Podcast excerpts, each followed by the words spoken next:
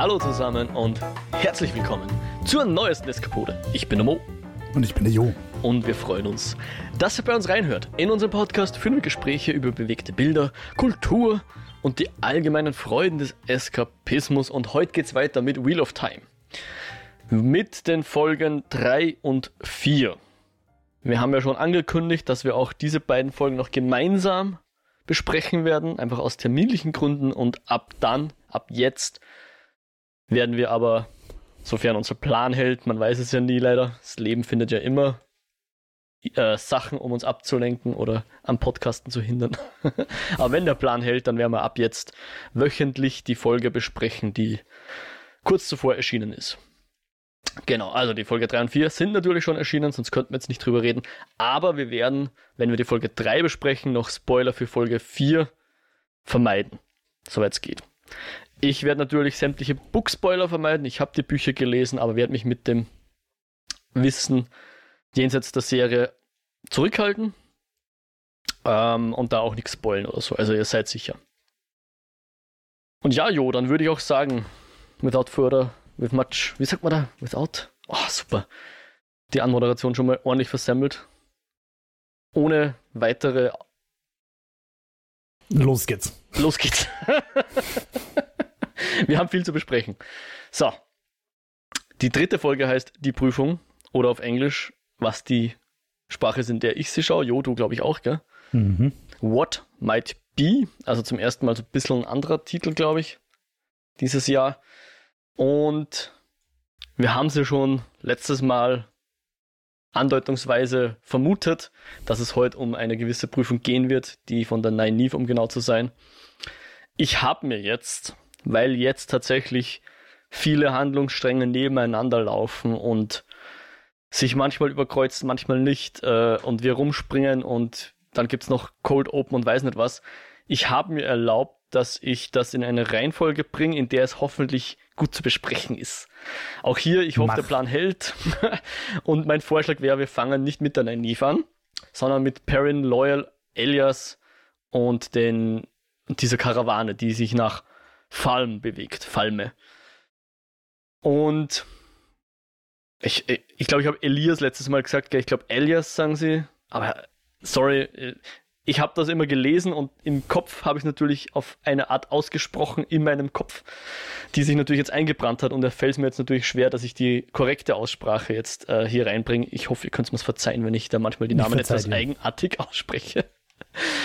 ja. Aber wir sind jedenfalls noch bei denen. Ähm, und ich, ich, ich habe schon äh, äh, äh gerade den Faden verloren, wo wir jetzt aufgehört haben zum letzten Mal. Aber wir sind ja vor dem Thron. So war's. So, wir sind noch nicht bei der Karawane, wir sind jetzt noch vor dem Thron. Da haben wir das letzte Mal, glaube ich, aufgehört, richtig? Die ich Leute glaub, wurden Finale, dort. Ja. Ich glaube, da hat noch jemand aufbegehrt. Das war, glaube ich, das Finale der zweiten Folge, oder? Äh, das Aufbegehren war, glaube ich, noch nicht, nein. Die Leute wurden jetzt zusammengetrommelt und ähm, der, der Thron wurde hereingefahren und auf dem Thron saß eine, ah, okay. mhm. eine mysteriöse Figur und unser Ishamael. Der Ishamael ist übrigens nicht, äh, also der schreibt sich mit einem A dazwischen, ganz random. Ähm, machen auch die Untertitel manchmal falsch, dass dann Ishmael dort steht, ist mir aufgefallen. Wie äh, heißt dein Buch? Ishamael heißt er. Er heißt auch in der okay. Serie Ishmael, aber äh, die Untertitel schreiben auch manchmal Ishmael. Also, naja, der Ishi halt, gell? Wir kennen ihn. Ähm, Fares, Fares. Fares, Fares, richtig. Also wir sind jetzt vor diesem riesigen Thron und die Leute sind zusammengetrieben und alle haben Angst, keiner weiß, was passiert. Und dann geht diese Frau mit dem goldenen Schnuller. Hast du da eine Bezeichnung für die? Wie nennst du die? Ich möchte jetzt natürlich nichts verraten, deswegen gebe ich dir jetzt keinen Namen, aber, also nicht der Person, sondern der Funktion, die die ausführt. Die Goldschnurrerin die geht halt so durch die Menge ja, durch. Nennen wir sie Goldschnullerin. Die Goldschnullerin. die geht so durch die Menge und sucht Mädchen raus, ja. Und währenddessen spricht so diese, diese, weiß nicht, Assistentin dieser, keine Ahnung, Person auf dem Thron und erzählt uns, was das jetzt eigentlich für Leute sind, ja. Wir erfahren dann später, das sind die Shanchan, Seanchan geschrieben. Ich glaube, Shanchan oder so ähnlich sprechen sie es aus. Das ist eine Invasionsarmee, ähm, die die Leute auf dieser, äh, in diesen Landen äh, darüber aufklärt, dass sie die Geschichte vergessen haben. Ähm, ihr habt unser Land für euch beeinsprucht. Das ist unser Land, ihr Schlingel. Wir holen uns das jetzt zurück. Und ähm, uns wurde die Wiederkehr sozusagen versprochen. Heute sind wir da, heute ist es soweit. Und ihr könnt jetzt einfach, ihr müsst nichts machen, ihr müsst nur euren Eid ablegen gegenüber der High Lady Suroth oder Suroth, ich weiß es nicht. Suroth, glaube ich, sagen sie. Und wenn ihr das tut, dann ist alles gut. Dann könnt ihr mit uns mitmachen und könnt in unseren glorreichen Taten äh, mit dabei sein und alles ist vergeben. Die Sünden eurer Vorfahren sind vergeben. Stellt sich natürlich gleich die Frage, ob diese High Lady Suroth ähm, die Dame auf dem Thron ist mit den zwei langen Fingern oder ob das wieder nur seine Generälin ist und die High Lady Suroth in Wirklichkeit in Peking, keine Ahnung, am schiefen Turm von Peking hockt oder so. Na, wenn das von der Serie nicht klar äh, kommuniziert ist, werde ich es natürlich auch nicht verraten. Ja, das ist schon gleich. Ich wollte nur meine Gedanken hm. teilen. Ja. Ähm, und sie sagen jetzt, hey, ihr müsst euch jetzt quasi nur ver, ver, verneigen. Wir machen hier eine, eine Zeremonie, wo jeder sein Eid ablegt und dann ist alles gut. Aber natürlich ein gewisser Uno will sich natürlich nicht verbeugen. Aber der soll blöderweise anfangen, weil die merken schon, oh, da ist jemand unruhig. Der meldet sich äh, freiwillig sozusagen. Und der wird dann nach vorn gebeten und sagt, komm, sprich deine Eide. Er will nicht. Und ja, so werden, wie, wie haben sie gesagt, der Eid wird für ihn abgelegt. Und das war schon eine ziemlich brutale Szene, oder? Ja, also ja. Also wer vielleicht die Augen verschlossen hat, ich werde es jetzt kurz beschreiben.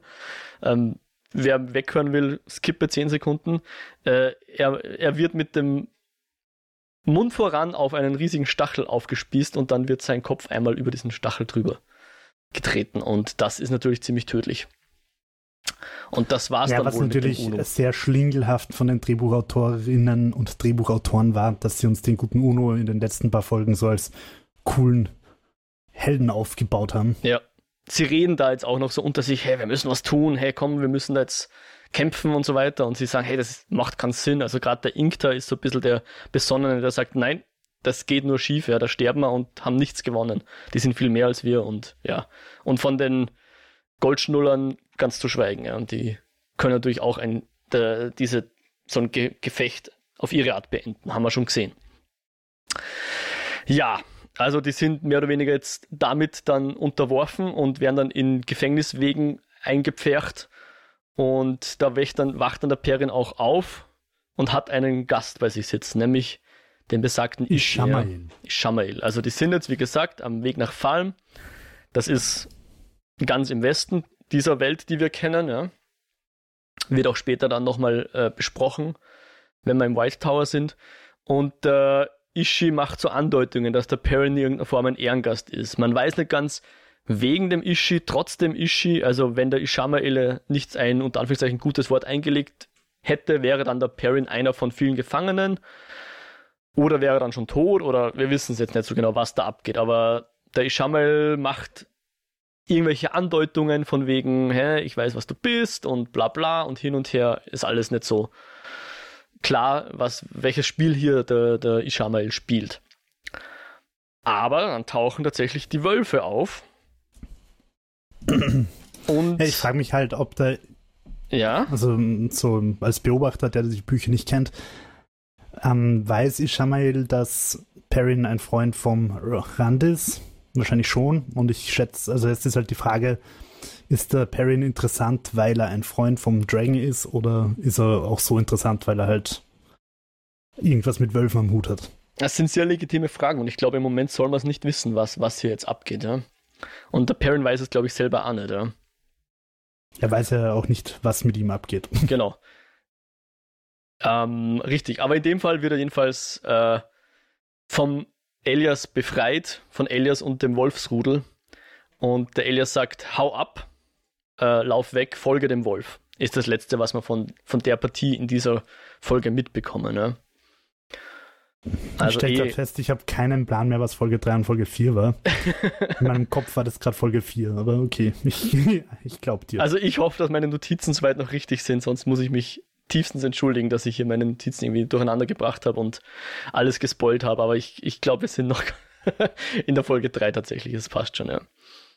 Ja, und dann sind wir beim Rand. Wir erinnern uns, der Rand hat letztes Mal den, ähm, diesen einen, seinen Kollegen, wenn man so will, derbe verprügelt, sodass der jetzt im Krankenstand sein muss. Und das bringt jetzt den Rand in die Position, dass er diesen Logain äh, sozusagen äh, behüten darf, mit ihm sprechen darf, äh, ihm Essen bringt. Aber Zivildienert. Der, Zivildienert, genau. Aber der Logain möchte lieber gern einen Wein, einen ganz speziellen Wein, einen Rotwein aus der Region, was sagt der, Geldan oder so irgendwas. Ähm, und wir erfahren auch, dass der Logain sehr wohl erkennt, wer der Rand ist. Ja? Dass er damals, als die Aes Sedai ihn durch die Straßen von Tavalon gefahren haben, paradisiert haben, hat er den Rand erkannt. Er hat in ihm etwas erkannt. Ja? Und ähm, er kennt ihn auch jetzt als diese Person wieder, die er damals gesehen hat. Also wir waren uns ja nicht sicher, schaut er den Matt an oder schaut er den Rand an. Wir waren nicht sicher, bilden sie sich das ein, dass der Logain so, so lacht, denn, denn als wäre er wahnsinnig. Aber tatsächlich hat er gelacht, ja, und erklärt das hier an dieser Stelle.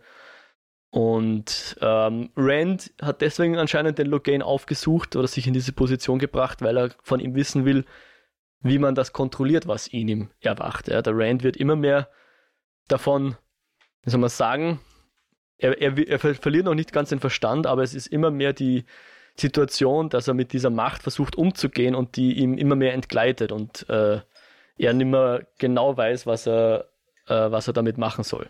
So ein bisschen pubertäre Ausrutscher. ja, so ungefähr, genau.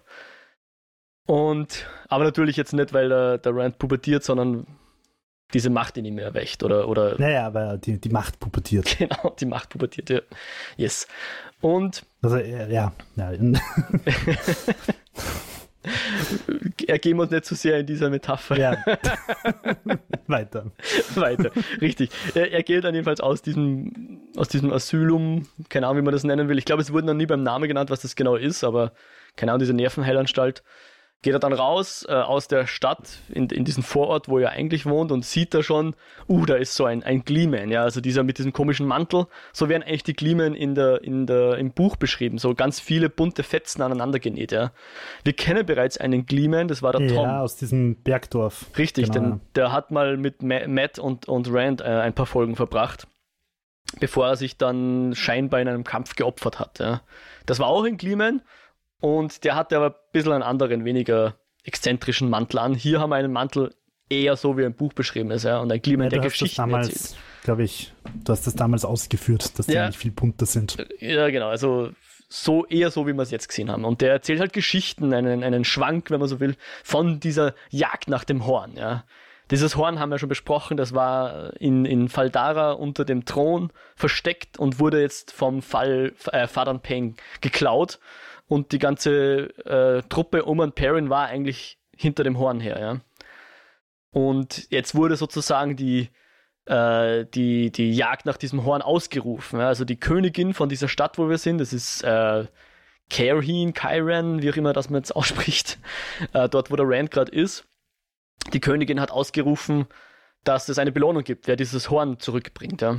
Und das ist halt so eine alte Geschichte. Das passiert anscheinend alle hunderte Jahre mal, dass diese, diese Jagd ausgerufen wird und dass dieses Horn, dass diesem Horn ja, nachgejagt wird. Und das ist dann so, keine Ahnung, ein bisschen ein Trend, wo dann Leute sich das Horn äh, brandmarken lassen, weil sie jetzt Hornsjäger sind und yay und großes Gejohle und Getolle. Ja. ähm, ja, und über das unterhält sich dann Rand auch so ein bisschen mit der Celine, äh, über, das, über die Jagd nach dem Horn und dass er eben einen Rotwein auf, auftreiben muss und so weiter. Und die Celine scheint dann schon einen Plan Pläne auszuhacken, genau. Sie ist dann nämlich die bei. Celine ist eine, eine Innkeeperin, oder? Das richtig, das genau. richtig verstanden. Ja. ja. genau. Also sie hat einen Inn und in dem Inn darf der, der Rand halt kostenlos wahrscheinlich nächtigen. Für Liebesdienste. Genau, so, sofern er sich halt mit der Celine gut stellt. Und die Celine bringt ihr dann ein schönes Jäckchen und lädt ihn dann auf so eine barocke Party ein ja. wo halt die reichen Ränke schmieden. Und hier haben wir zum ersten Mal, wird auch was erwähnt, das äh, Game of Houses. Ich weiß nicht, ob es mit dem Namen erwähnt wird, aber es geht darum, ja, dieses Ränkeschmieden. In dieser Stadt ist das sozusagen das Hobby Nummer eins unter Adligen, ja, dieses Ränkeschmieden. Jeden gegeneinander ausspielen und den eigenen Vorteil draus ziehen und hin und her und ja nichts, mh, hm, keine Ahnung, jeder muss seine Geheimnisse bewahren und darf ja nicht zu viel verraten und wenn dann nur aus taktischen Gründen, bla bla bla bla. Mhm, dieses ganze Ding. Toll. Genau, da treffen sie dann auch schon auf, äh, auf eine auf eine Dame, äh, deren Name, Moment, irgendwo haben wir den, ich habe ihn jetzt gerade nicht vor mir. Ähm, jedenfalls, die, die redet ihn schon an und, und man merkt schon so ein bisschen, ah, vielleicht will sie da jetzt der, eben den Rand für ihre Zwecke vielleicht auch verwenden, aber ähm, in Wirklichkeit geht es nur darum, dass der, dass der Rand dann dort den, den Wein wegfladert, genau. Ähm, sogar das Feuerwerk, glaube ich, wird dann ignoriert. Das Feuerwerk ist ein toller Übergang. Das ist so ein, so ein Schnitt wie bei, bei Dings Spaceballs. Guter Übergang. ja. Aber mit dieser äh, ich glaube, er macht sich dann sofort auf zum, zum Logain, gell, mit dieser Weinflasche, irgendwer oder? Sagt, irgendwer sagt, hey, aber das Feuerwerk. Und dann sieht man das Feuerwerk, schwenkt runter, Logain schaut zum Feuerwerk ja. auf. Ja, so war das, genau. Und er lässt, glaube ich, sogar die Celine dort stehen, gell. Das, da ist er ja, ziemlich forsch. ziemlich gepisst. Ja. Aber tatsächlich. Möchte, bevor ich es hm? vergesse, möchte ich einfach mal sagen, Celine hat einfach die schönsten Haare der Filmgeschichte. Es ist mir irgendwie ein paar Mal aufgefallen, also ich habe mich dann gewundert, ist das eine Perücke oder hat die einfach echt so traumhaftes Haar? Auf jeden Fall ist es echt Seiden und, und Gülden, so gülden-schwarzes Haar sein kann. Mhm. Ähm, ich war wirklich ein bisschen beeindruckt. Cool, sehr schön. Ich, ich bin ein bisschen verliebt in Celine. Die, äh, die AusstatterInnen, die werden sicher sehr stolz, dass du so wohlwollend über die Haare redest.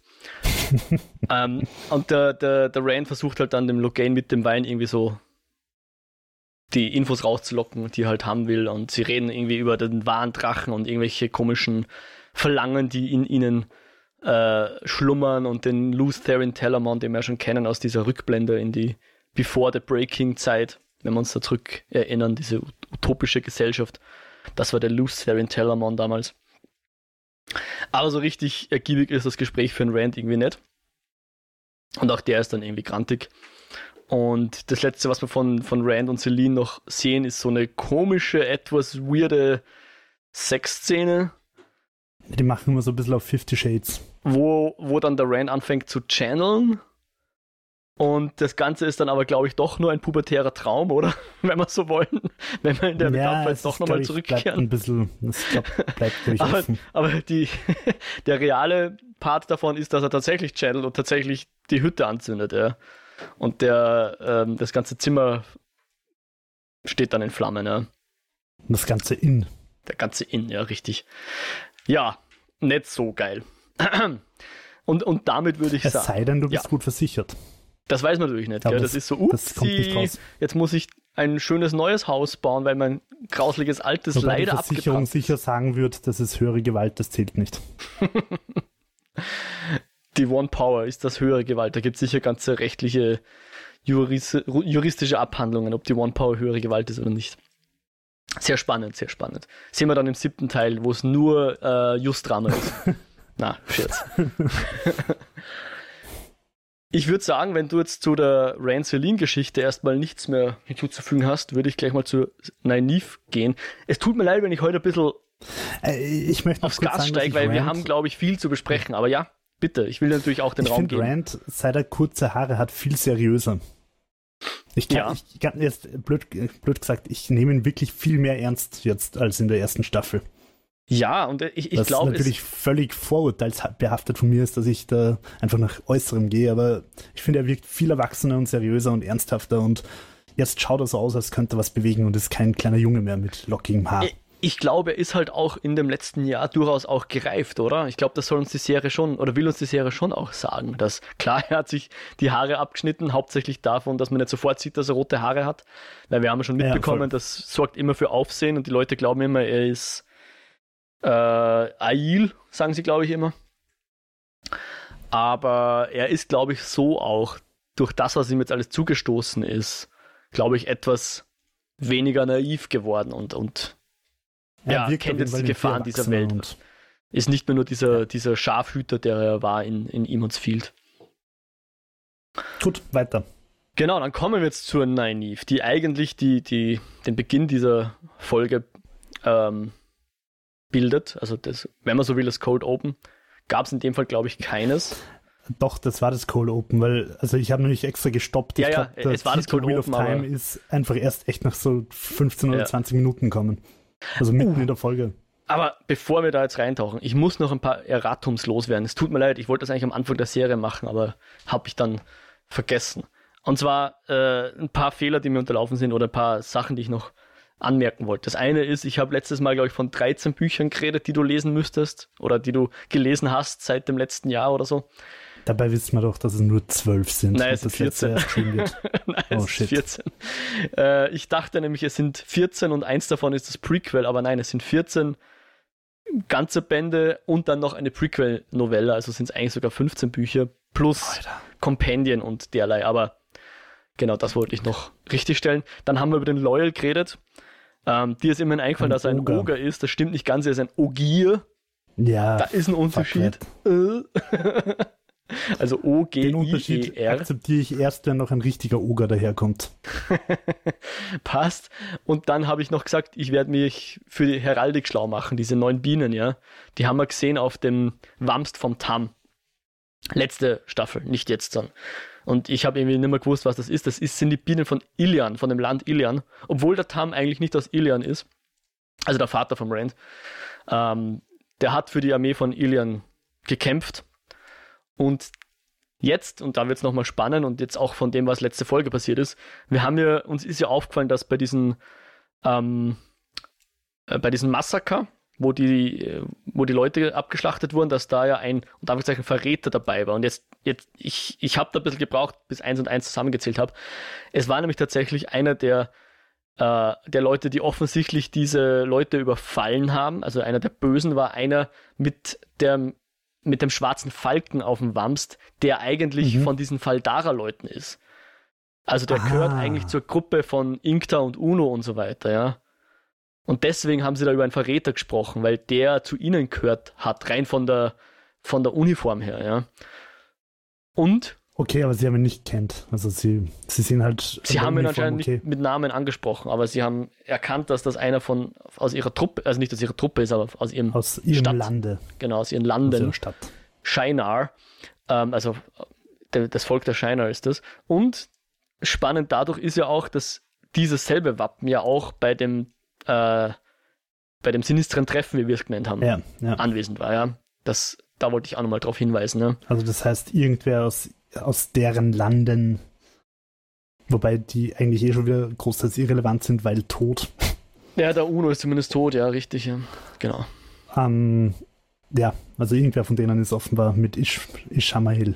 Genau, also ein Bunde. Dark Friend, wie es so schön heißt. Genau, ja. weil das ist nämlich tatsächlich, die Szene ist sogar ein Buch, dieses sogenannte Dark Friend Social, wo irgendwie ein, ein Haufen Dark Friends um einen Tisch rumsitzen. Ähm, ja, Genau, das wollte ich noch richtig stellen. So. Danke, dass du das ertragen hast. Dann können wir jetzt zu Nynaeve kommen. Ähm, sie wird da kurz eingeführt in diese Prüfung, die sie jetzt zu bewältigen hat. Es geht darum, da gibt es drei solche Bögen, die, das sind sogenannte Ter Angreal. Das sind so magische Artefakte, ja? aus der Zeit bevor the Breaking, also vor dem großen, weiß nicht, Erdenbrechen, whatever, in, aus der Utopie, genau. Was ich, was eindeutig klarstellt, dass das damals, dass diese Gesellschaft eine utopische Gesellschaft ist, weil offensichtlich haben die Dinger keine geplante Obsoleszenz, die Dinger funktionieren immer noch. Allerdings sind die Bedienungsanleitungen größtenteils verloren gegangen und die Aes Sedai versuchen halt diese Terra Angreal, wenn sie sie finden, ganz vorsichtig ihnen zu entlocken, was die vielleicht tun. Anscheinend sind da schon Aes Sedai dran gestorben beim Ausprobieren von diesen Dingern aber von ein paar wissen sie halt, was, was sie tun. Und da sehen wir jetzt eben diese Bögen, diese Ter-Ankreal-Bögen, die Teil dieser Prüfung sind. Und da geht es darum, dass man durch diese drei dieser Bögen durchgehen muss. Und wenn man da drin ist, begegnet man seinen Ängsten. Ja, ja das Und, wissen wir jetzt noch nicht so direkt, aber ja. Oder am Anfang weiß äh, sie noch nicht. Ich glaube, sie sagen es ja schon dass sie das, dass sie das tun muss. Also sie wird da schon transparent darauf vorbereitet, was da auf sie zukommt. Er wird angeboten, sie kann jetzt auch noch einen Rückzieher machen. Sie kann es nochmal ein zweites Mal probieren. Also sie darf mindestens zwei Rückzieher machen. Erst beim dritten Rückzieher muss sie dann gehen, aber es ist quasi keine Schande hier beim ersten Mal äh, nicht den Mut aufzubringen, die Prüfung jetzt abzulegen. Ja? Aber wenn man mal beginnt mit dieser Prüfung, dann muss man es auch durchziehen. Also. Dann kann man nicht mittendrin sagen, Bade, Auszeit, ich will nicht mehr. Ja, das geht dann nicht. Weiters darf man auch keine Hilfsmittel verwenden und noch dazu wird in diesen Bögen äh, wird keine One Power geben, sagen sie ihr. Ja. Ich bin mir nicht mehr sicher, ob es im Buch auch so ist oder ob sie in, im Buch einfach die Regel auferlegt bekommt, du darfst sie nicht verwenden. Ja. Bin mir jetzt nicht mehr ganz sicher. Ähm, hier ist jedenfalls so, dass die One. Power anscheinend gar nicht da drin ist. Ja, du kannst die da drin nicht verwenden. Selbst wenn du wolltest. Hm? Ja, das ist irrelevant, glaube ich. Okay. Also rein von der Dramatik her. Und das, ähm, was sie dann auch noch sagen, ist, der Weg zurück aus diesen Bögen raus, der wird einmal kommen und nur einmal. Ja? Also wenn du diesen Weg zurückfindest, dann musst du ihn nehmen, sonst bist du da drin. Und das ist auch schon passiert. Ja? Da sind Leute in diese Bögen reingegangen und nie wieder rauskommen. Oder da drin gestorben, weil verletzt oder whatever.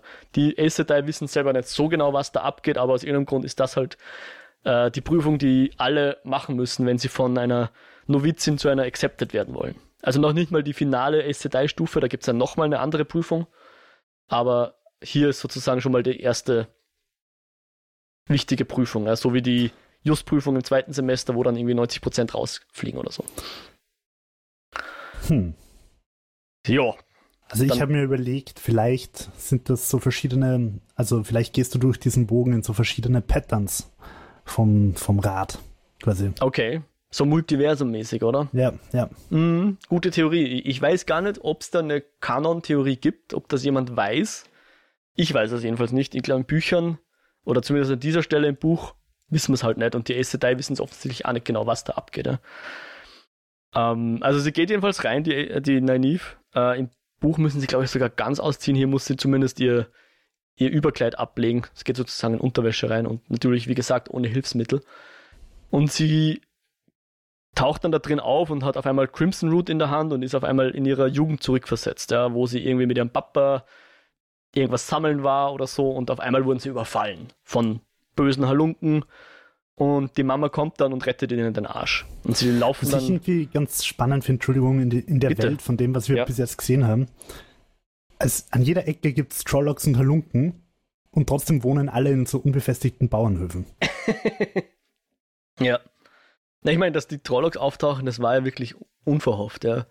Das ist halt echt, hat ja alle kalt erwischt. Aber ja, eine gute Beobachtung, definitiv.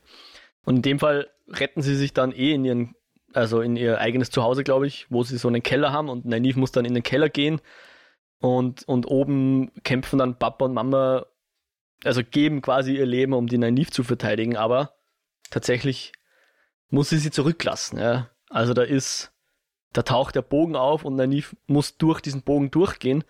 Und so wie ich es gelesen habe, ist es immer, solange du da drin bist, ähnlich wie in einem Traum, checkst du erstmal gar nicht, dass du, dass dir das, dass das eine Prüfung ist oder sonst irgendwas. Ich glaube, du erlebst Ja, diese Situation und hast keinen, kein Vorwissen, weißt gar nicht, warum du jetzt da bist. Ja? So wirkt es ein bisschen, weil sie wa- wacht ja auf, hat diese komische Crimson Root in der Hand, wo wir schon wissen, giftig, Schmerzmittel, gefährlich. Ähm, und wacht aber so auf, so, was tue ich da eigentlich? Ja, keine Ahnung.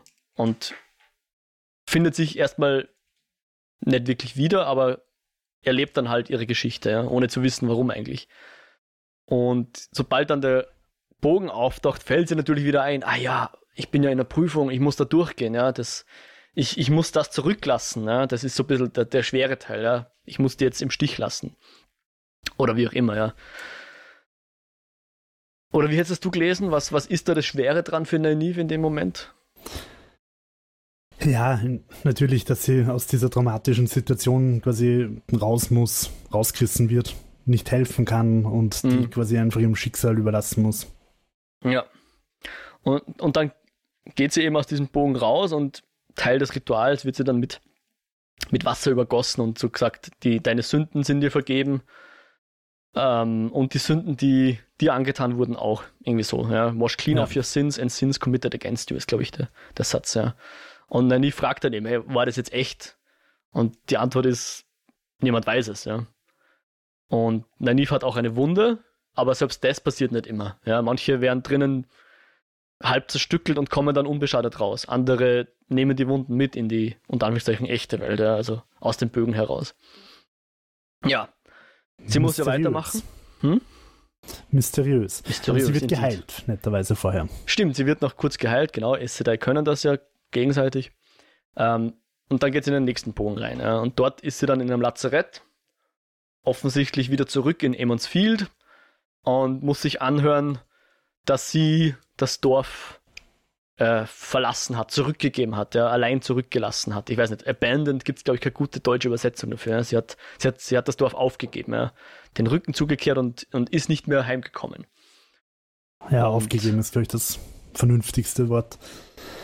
Und das, finde ich, hat sich jetzt halt so ein bisschen nach Paralleluniversum angefühlt, so nach was wäre, wenn ich jetzt wieder in dem Dorf wäre. Genau, da haben wir ja auch den Folgentitel, so What Might Be ist ja immer diese Was wäre wenn Geschichten.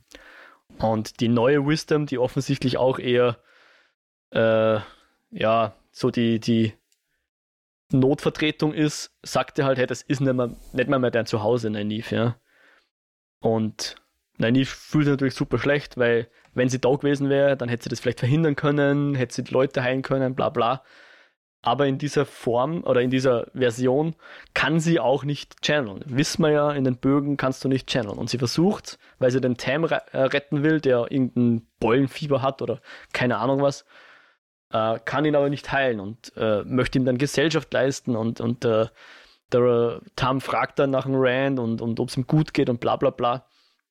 Und dann geht wieder der Bogen auf und dann muss sie halt wieder das zurücklassen. Ja, der, es muss schon wieder das Dorf im Stich lassen, ist, glaube ich, so ein bisschen die, ja, ja. die Message, die in Nynaeves Kopf schwirrt. Ja, vielleicht ist halt die, die Schwierigkeit einfach, du musst große Opfer bringen, damit du eine Aes Sedai werden darfst oder kannst. Ja. Mhm. Schön zusammengefasst. Und ja, äh, wieder draußen wird sie wieder über, überschüttet und geht dann in den dritten Bogen rein und der fängt erstmal ziemlich wirr an, sehr abstrakt. Ja. Irgendwas scheint wieder sehr viel um ihre Ängste zu gehen und um Lan.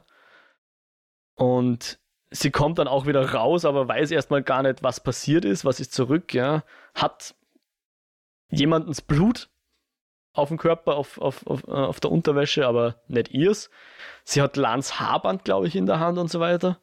Ja. Und, und sagt dann eben in dem Moment, das, was du vorher schon angedeutet hast, wenn es in den Tests immer nur darum geht, dass ich Leid im Stich lassen muss, ja, und alles außerhalb dieses White Towers ignorieren muss und nur noch für den White Tower da bin, dann ist es eigentlich nichts, wo sie dazugehören will, ja. Und haut ab. Und also gut, hat dann nur ein Gespräch mit der Queen, die natürlich weniger erfreut ist und wir erfahren dann nochmal Aes Sedai sind die Servants of All, bla bla, ja. Und am Weg raus aus Tavalon, weil sie haut jetzt ab, begegnet, begegnet sie dann Lan. Und die beiden hatten ja schon eine Beziehung und die wird halt hier wieder aufgegriffen. Und sie küssen sich und dann, Psych!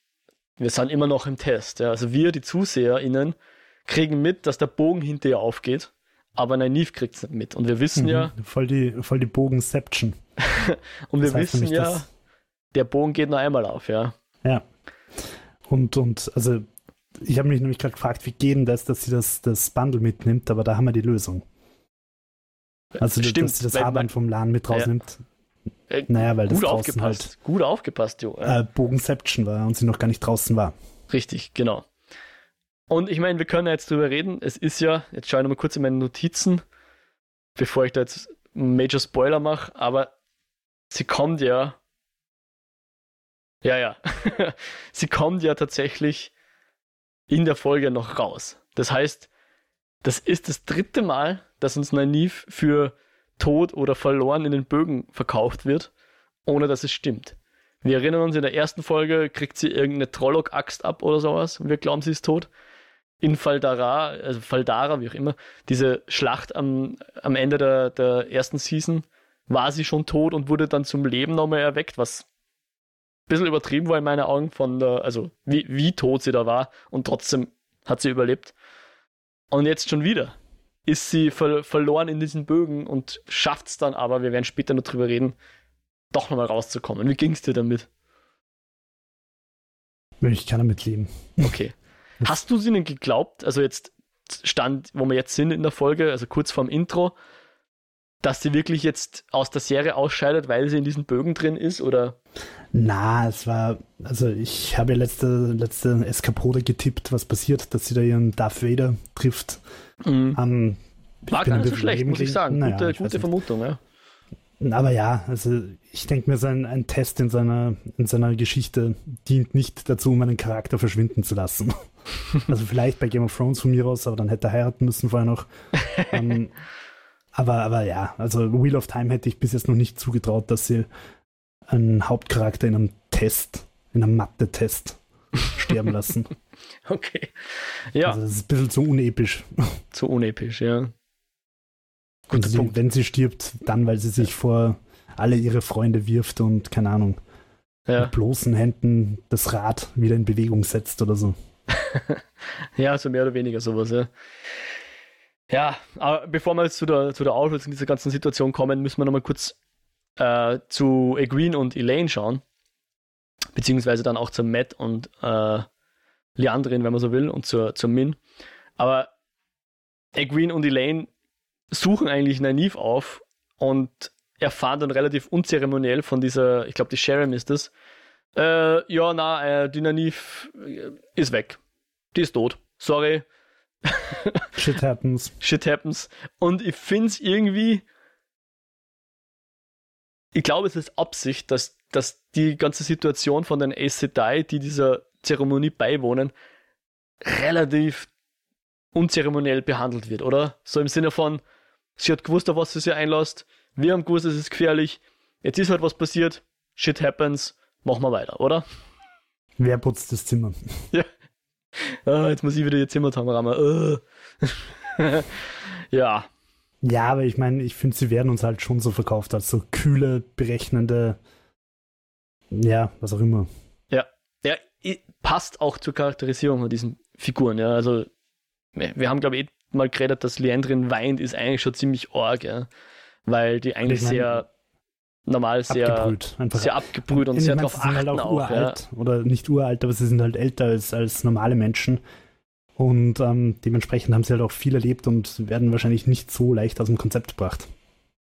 Einerseits, andererseits achten sie auch sehr drauf. Ja, also das, das ist jetzt hier nicht so leicht zu mitkriegen, weil wir keinen inneren äh, Monolog haben, aber es wird halt im Buch schon versuchen sich diese Ace immer zusammenzureißen, ja, ja nichts anmerken zu lassen, auch aus Gründen von taktischen, also dass niemand weiß, was du eigentlich denkst, dass du dein eigenes Ding machen kannst und so weiter.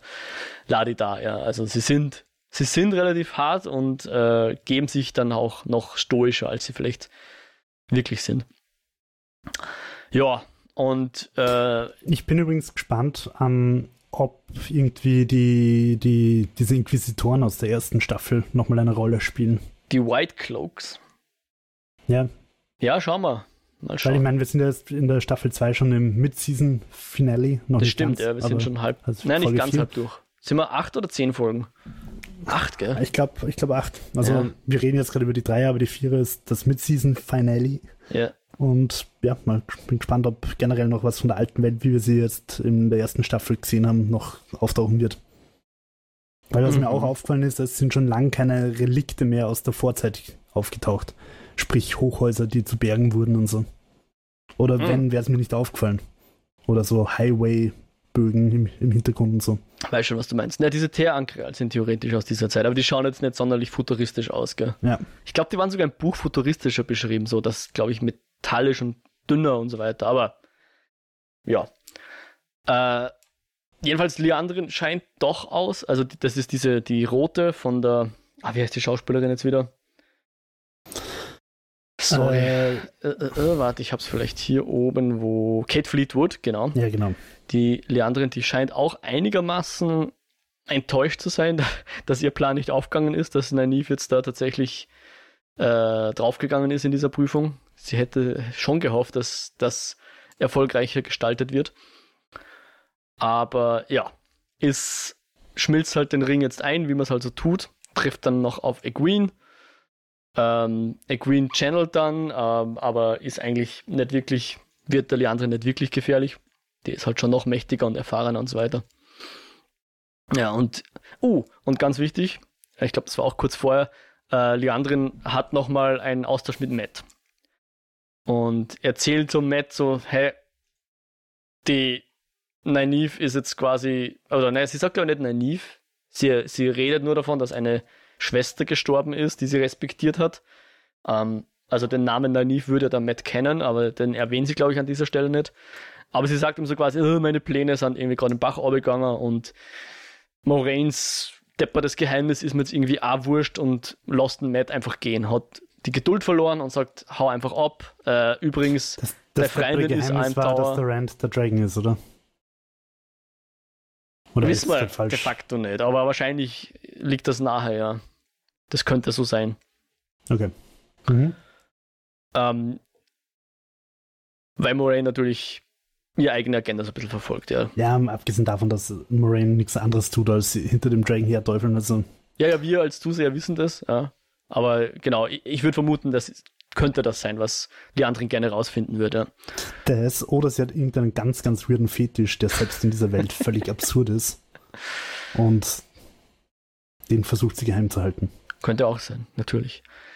Ja, also sie putzt dann den Matt so ein bisschen runter und sagt ihm aber quasi, ja, hau einfach ab. Du bist mir wurscht. wurscht. Genau. Dann hat sie eben dieses kleine Stell dich ein mit der Egwene. Und dann sehen wir noch, dass der Matt tatsächlich Egwene auch im Tower sieht, aber sie nicht anspricht, sondern stattdessen die Min abholt, die ja in der Zelle daneben eingesperrt ist. Aber dadurch, dass jetzt die Zellentür vom Matt offen ist, können wir auch die Min rausholen. Und die beiden hauen dann gemeinsam ab. Ja. Also sie fladern dann noch ein paar Sachen zusammen, Proviant und so weiter, was man halt so braucht. Ich glaube, ein Messer. Min fladert, glaube ich, noch ein Messer. Und bevor sie abhauen, sagt dann die Min noch so, hey, ich muss noch mal kurz was holen. Und tatsächlich, Brot holen. tatsächlich hat sie dann noch ein Gespräch mit der Leandrin und wir erfahren, dass das der Plan von der Leandrin war, dass, So durchtrieben. dass Matt glauben soll, er ist jetzt frei und quasi unter eigenen, ja, der, unter eigenem Antrieb die Min befreit und dann mit ihr weiterzieht. In Wirklichkeit wollte das genau die Leandrin, dass Min quasi Matt beobachtet oder keine Ahnung, zumindest begleitet und irgendwie lenkt wahrscheinlich auch ein bisschen. So, die Details kennen wir jetzt noch nicht. Ja, Ja, ich meine, wir haben halt gesehen, dass die Min eine Vision hatte, in der Matt Rand absticht. mhm. Also zumindest verwundert. Wir wissen nicht, ob er stirbt, aber verwundert. Und das lässt vermuten, dass die äh, Leandrin irgendwie das wahrscheinlich auch weiß von dieser Vision könnte sein, ja, und halt stimmt. irgendwie den Matt auf den Rand ansetzt. Also das, das Ja. wäre meine Theorie, dass das ihr durchtriebener Plan ist. Wobei ich glaube, dass der Plan schon länger existiert, als die Min diese Vision gehabt hat, oder?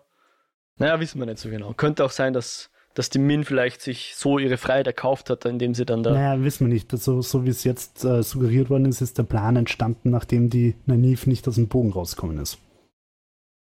Aber es Aha, kann natürlich sein, dass das alles schon viel, viel länger ja, geplant ist. die, das ist da, wissen wir wieder nicht, was, was diese Aes genau planen. Aber ja, in dem Fall Min und Matt hauen aus der Stadt ab. Ja, und dann sind wir nochmal bei der Egwene und die versucht halt jetzt die Bögen wieder anzustarten, also da rein zu, zu weaven. Wir haben eigentlich erfahren, dass sobald die aufhören zu channeln, ist die Prüfung vorbei und Nynaeve wurde ja schon quasi als tot erklärt. Ja. In, in diesen Bögen jetzt gefangen. Und die eigentlichen Aes Sedai, die diese Bögen äh, angetrieben haben mit der Macht, die sind halt nimmer da und äh, Egwene versucht jetzt die Bögen wieder anzustarten sozusagen. Und die Elaine kommt dann so dazu und versucht sie irgendwie so aufzubauen und ihr klarzumachen, hey, das bringt nichts de facto. Ja. Viele haben es anscheinend schon versucht, niemand hat es geschafft. Ähm, Egwene ohne Erfahrung wird das erst recht nicht zusammenbringen und so weiter und eigentlich müssen wir da zu dritt sein und bla bla, lauter Gründe, warum es nicht geht. Und wir sind dann aber nochmal in einer Traumwelt, wo Nynaeve anscheinend ein schönes Leben geführt hat, ja, mit, mit Lan und einer ähm, Tochter, glaube ich, und Perrin ist auch da und sogar der Matt in irgendeiner schicken Uniform anscheinend hat er sich auch wohl gemacht in dieser Welt von der Nynaeve, schaut dann mal vorbei, bringt einen, einen Brief von der Egwene Sedai, also in, in der Welt ist wohl die Egwene im White Tower geblieben und Sedai geworden. Und alles scheint nett zu sein, aber auf einmal, wie so oft, tauchen Trollocs auf. Genau, Trollolo. Und schnetzeln einfach mal alles nieder. Also Matt ist tot, Perrin ist tot, Lan ist tot. Und das treibt dann die Nynaeve zu einer ihrer äh, berühmt-berüchtigten Wutanfälle, in denen sie ja channeln kann und unglaubliche Mächte freisetzen kann. Und kann Sie dann die einfach. One Power äh, channeln, obwohl Ja, das eigentlich unmöglich sein sollte. Das ist so wie dieses eh widerlegte äh, Spr Sprichwort oder Gerücht über die Hummel, dass die Hummel eigentlich nicht fliegen kann, aber weil sie es nicht weiß, macht sie es trotzdem. Ja. Ähm, ist ein bisschen Terry Pratchett-Logik, ein bisschen, gell? Fliegen und, ist ja. auf den Boden zu fallen und den Boden zu verfehlen oder so ähnlich. ähm, aber genau, Naive in dem Fall channelt halt, wie es nur Naive kann anscheinend und schafft es tatsächlich, die Bögen nochmal anzustarten und sie schafft es, sie und ihr kleines Töchterchen ähm, durch diesen, also in diesen Bogen rein zu buxieren. Und als sie halt drüben rauskommt, ist, ist das Töchterchen aber weg. Und sie hat dann sogar noch so einen Blutfleck auf dem Bauch. Ich weiß nicht, ob das jetzt zusätzlicher Symbolismus ist. Ähm, ja, also sie ist jedenfalls totunglücklich dadurch. Sie hat jetzt gerade ein Leben geführt, sie hatte dieses Kind, sie hatte einen, einen, Partner und Freunde und alles und das ist jetzt weg. Sie hat jetzt da wirklich Jahre, glaube ich, drin verbracht, sollen wir glauben, oder? Die Sache ist halt die, wenn sie drin blieben wäre, dann wären die halt auch weg. Weil ja, ja. alle tot waren. Klar. Klar. Es ist trotzdem ein, ein schwerer Verlust, den sie hier ja, erfährt, ja. Und dann auch noch die Tochter, die sie geglaubt hat zu retten. Auch die ist natürlich dann verschwunden. Wenn sie jemals real war. Wir wissen es natürlich jetzt nicht. Und dann bin ich mir jetzt nicht sicher, ob ich einfach zu müde war und nichts mehr mitgekriegt habe, weil ich habe die Folge, also ich habe beide Folgen auf mehrere Male aufteilt geschaut, weil ich einfach immer wieder eingeschlafen bin. Nicht, weil es fad ist, sondern weil ich einfach müde war. Ähm, sie kommt raus und ist einfach allein, oder? Und dann na, wissen wir aber nicht, wie sie. Nein, nein, Egwene und, und Egwene Elaine. Und umarmen, ja, ja, ja, umarmen, umarmen, aber von den, von den Großen, von den Erwachsenen ist quasi niemand da. Na. Und die sagen dann einfach so, okay, passt, bist wieder da, da hast du den Ring, passt. Würde uns jetzt dann in die vierte Folge führen, aber im, im Grunde aber, ist das, da was ich nichts verschlafen, oder? Also die, Na, da gibt es kein großes Wow, Na, du bist wieder da, sondern einfach so. Extra Blatt, extra Blatt. Sondern einfach, okay, da ist der Ring. Ja. Ja, also das wirkt fast so, als hätte sie eigentlich ein Axiom irgendwie jetzt für ungültig erklärt oder so. Ein, aber hey, Naiv kann das anscheinend. Ja, aber ich würde sagen, dann, dann tauchen wir gleich ein in die vierte Folge. Also ab jetzt auch Spoiler für die vierte Folge. Oder vielleicht magst du ganz kurz sagen, naja, wie hat dir die dritte Folge gefallen oder hast du da noch glaub, Gedanken wir dazu? noch was erwähnen, wo ich mir gar nicht sicher bin, ob das Folge 2 oder Folge 3 war, aber Aha. Shamael macht noch was, oder? Oder war das Folge 2? Das Portal zerstören. Also das, das Siegel brechen. Das ist Anfang Folge 4. Ah, okay. Ich hoffe, dass ah, das die Leute das jetzt... Das war das Cold Opening von der Vierer? Ja, genau. Ah, Wobei okay. ich nicht weiß, ob er was zerbricht. Ist schwer zu sagen, was er da genau tut. Also als Supernatural-Kenner weiß ich, dass da ein Siegel gebrochen wird. okay, also nochmal, Spoiler für Folge 4. Ich, ich, ich hoffe, das. Ich meine, es sind literally die ersten Sekunden, also ähm, ist, ist das, glaube ich, okay. Aber wir sind jetzt in der Folge 4. Wir spoilen jetzt alles. Die Folge heißt Tochter der Nacht oder Daughter of the Night. Hier haben wir wieder ein bisschen eine wortwörtlichere Übersetzung. Und da sind wir jetzt im Cold Open. Und ähm, ich wollte es vorher nicht sagen, aber du hast davon geredet, ob wir mal wieder diese alten Strukturen sehen. Diese futuristischen alten Strukturen. Stimmt, und ich glaube, in dem Labyrinth sehen wir sowas wie Häuser, gell? Es schaut ein bisschen aus, als wären das irgendwelche Hochhäuser ja, oder sowas. Aber ja. es ist sehr verwittert alles. Man sieht es nicht so genau.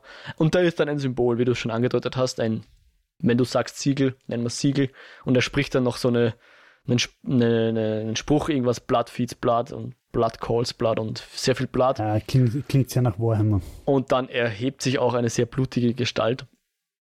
Ich bin auch nicht ganz sicher, wo sich das chronologisch in die Folge einordnet, ob das vor der Folge passiert oder nach der ja, Folge ich passiert. Schon. Ich glaube, das ist. Ist es vor Nein, der Folge? Es muss, es muss vor der Folge, also ja. chronologisch muss es vielleicht sogar schon vor drei Jahren oder was. Wurscht, äh, na, das geht na, nicht. Du hast recht. Das muss, das muss voll davor. Das muss vorher ja. passiert sein. Ja, ja, ja.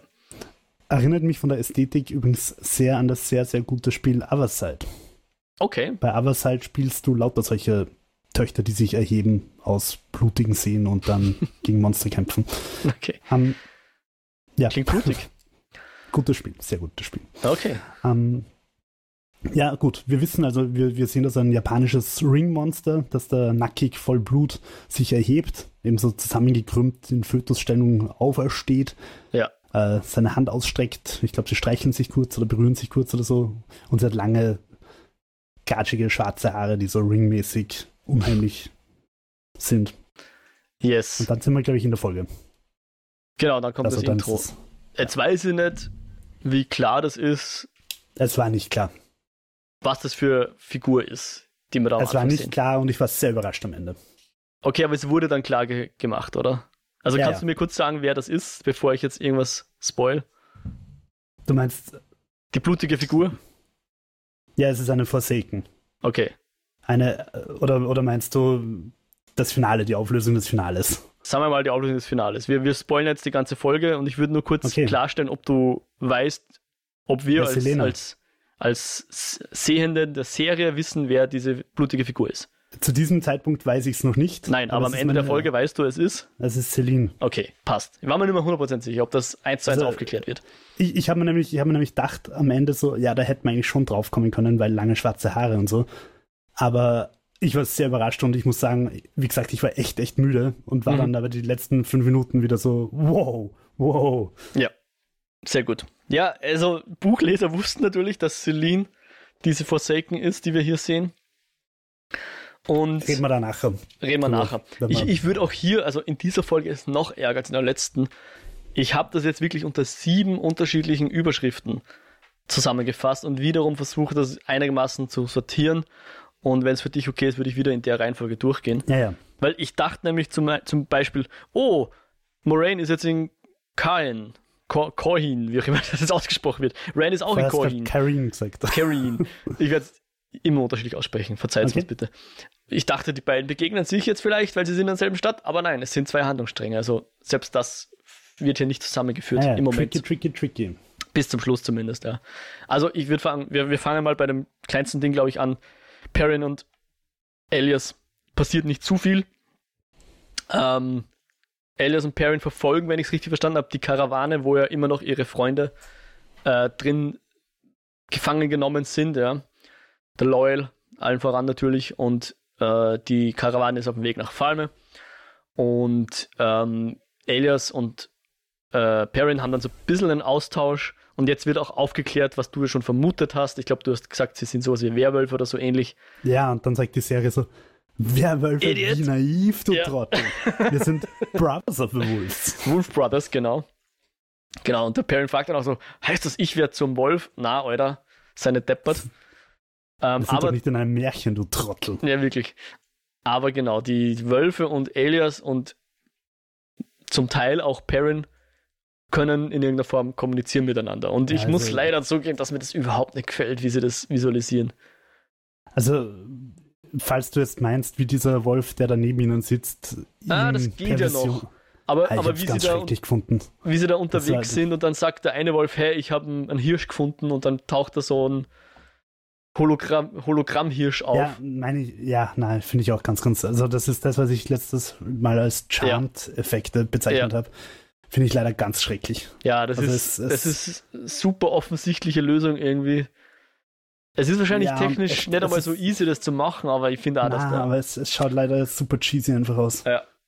Also da war es mir echt lieber gewesen, sie hätten uns einfach so kurze, was der so 200 Millisekunden Fetzen von irgendwelchen Ja, aufstobenden Hirschen, bam, bam, ja, bam, mit- einfach so kurz mit eingeblendet. Weichzeichner von mir aus, aber kein, also, Ja. aber dass das halt ganz klar in einer anderen, also nicht in unserer Wahrnehmung stattfindet. Genau. Also nichts reinblendet wird. Ja. Ähm, ja, ganz, ganz, ganz, ganz mühsam.